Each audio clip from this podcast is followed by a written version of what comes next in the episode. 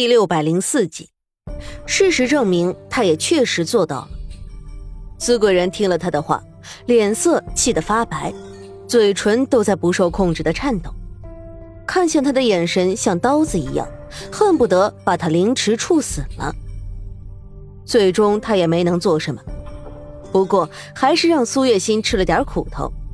纯贵人在盛怒之下，又对着他的小腹踹了几脚。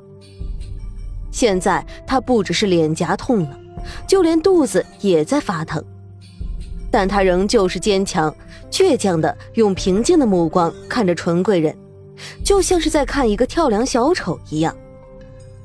苏月心，你不是骨头硬吗？我倒是要看看，究竟是你的骨头硬，还是慎刑司里的鞭子硬？资贵人冷笑着说道。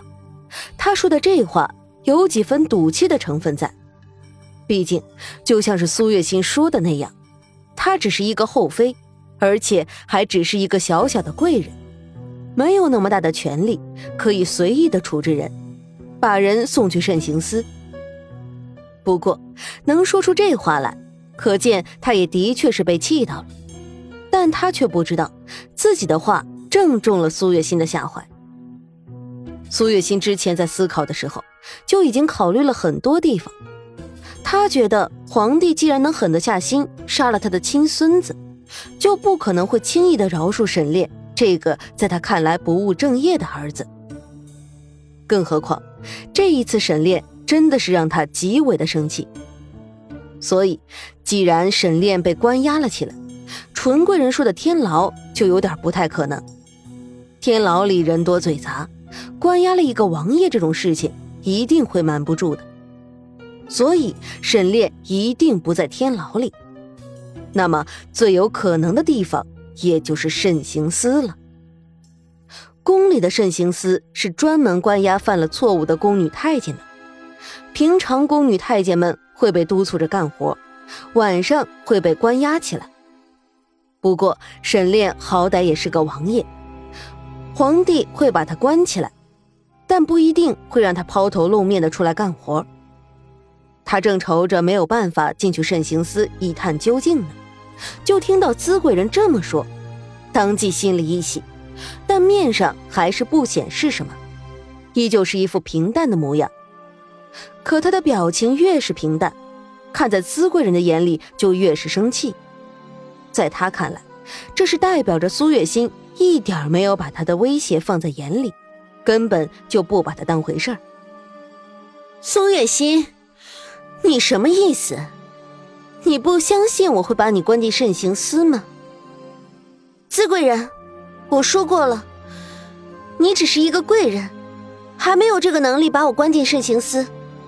你如果真的那么做了，到时候被皇上发现了，可不要偷鸡不成蚀把米，害了自己。苏月心一副苦口婆心的样子劝说道，可这话怎么听怎么像是火上浇油。果然的，他的这句话一出来，资贵人的脸色更冷了，又是一脚踹在他的肚子上，接着又狠狠的把他推在地上，指着他一副泼妇的样子。苏月心，你不要以为我真的不敢做，我告诉你。我是皇上最宠爱的人，就算我真的把你关进了慎刑司，也不会有人来干找我的错的。哦，是吗？你可以试一试。苏月心擦了擦自己嘴角溢出来的血液，勾起一抹不屑的笑容，说道：“试试就试试，怕你啊！来人，把他给我关进慎刑司。没有我的话。”谁也不能放他出来。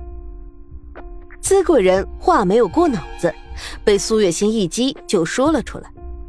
一旁的琉璃听到这里，想开口劝阻几句，可是看到资贵人那副样子，也不像是能听进去劝说的样子，最后只能无奈的叹了口气，准备之后再和资贵人商量这件事情。得到了自己想要的结果，苏月心低下头。在资贵人看不到的地方，悄悄地勾起一抹得逞的笑容。可等他再次抬起头的时候，脸上的笑就变成了讽刺意味的笑。资贵人，你可不要后悔，你今天把我送去了慎刑司，等皇上知道了，一定会问你的罪。苏月心说道。哼，那又如何？皇上再怎么生气，也不会真的对我怎么样。倒是你，那个时候也不知道你还有没有命了。资贵人靠近他，看着他的眼睛说道。话说完，资贵人摆摆手，就有小太监走上来，扶起地上的苏月心，架着走了出去。看样子是真的要把人送去慎刑司。被人带出了储秀宫，走在路上，苏月心的心里有些庆幸。经过这次的事情，他也算是看出来了，这个资贵人也就是一个绣花枕头罢了，没有什么心计。倒是他身边的那个叫琉璃的丫头，不是一个省油的灯。之前的事情恐怕也都是那个琉璃出的主意。否则，就凭着资贵人，绝对想不到这么好的主意。有那样的魄力的，为了保证事情成功，资贵人派出来的人都是跟在他身边的老人，就连他身边的大太监都被派了出来，此刻正在前面带路。喂，你们真的要送我去慎刑司？苏月心试探性的开口询问：“怎么？”你还觉得我们是在骗你不成啊？贵人都发话了，没有他的指令，绝对不能放你出来。你这么着急找死，我们怎么能不成全你呢？大太监开口讽刺性的说道。苏月心心里这么长时间已经有了计划，他看出来了，资贵人也就是个孩子脾气，经不起激将法，稍微一激就什么都不管了。所以，他如果想去关押男人的慎刑司找人的话，恐怕还需要资贵人才行。哼，你家贵人还真是煞费苦心了。不过，你回去告诉他，不要得意，也就是一个小小的慎刑司罢了。我苏月心长这么大，还没有怕什么东西呢。你告诉他，送我去女牢慎刑司，倒不如直接送我去男牢那里。我怕女牢经不起我的折腾。苏月心高傲的一笑，鄙视的说道：“ 看不出来呀，死到临头了，口气还挺大的。你知道慎刑司是什么地方吗？只要是进了那里，甭管你进去是什么样子的，出来的时候都会让你老老实实的。”而且能不能出得来还是个问题。你现在还自大的说去南牢那里，哼，真是不知死活。大太监嗤笑一声，有些怀疑苏月心是不是脑子被刺激到坏掉了。怎么，不相信啊？哼，随便你们吧，只要你们不怕我到时候折腾出来的动静把皇上引过去就好。还有，告诉你家主子，让他安心的等着，那一天不会太远的。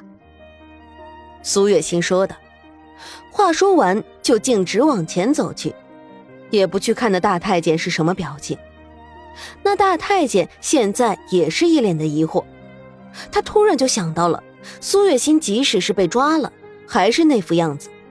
如果真的像他说的那样，他在女牢里疯狂的折腾。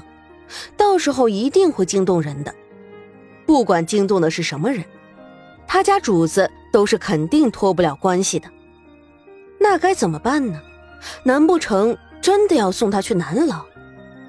你过来，回去告诉贵人，这个苏月心口出狂言，说即使是在南牢里也能过得好好的，看贵人怎么处理。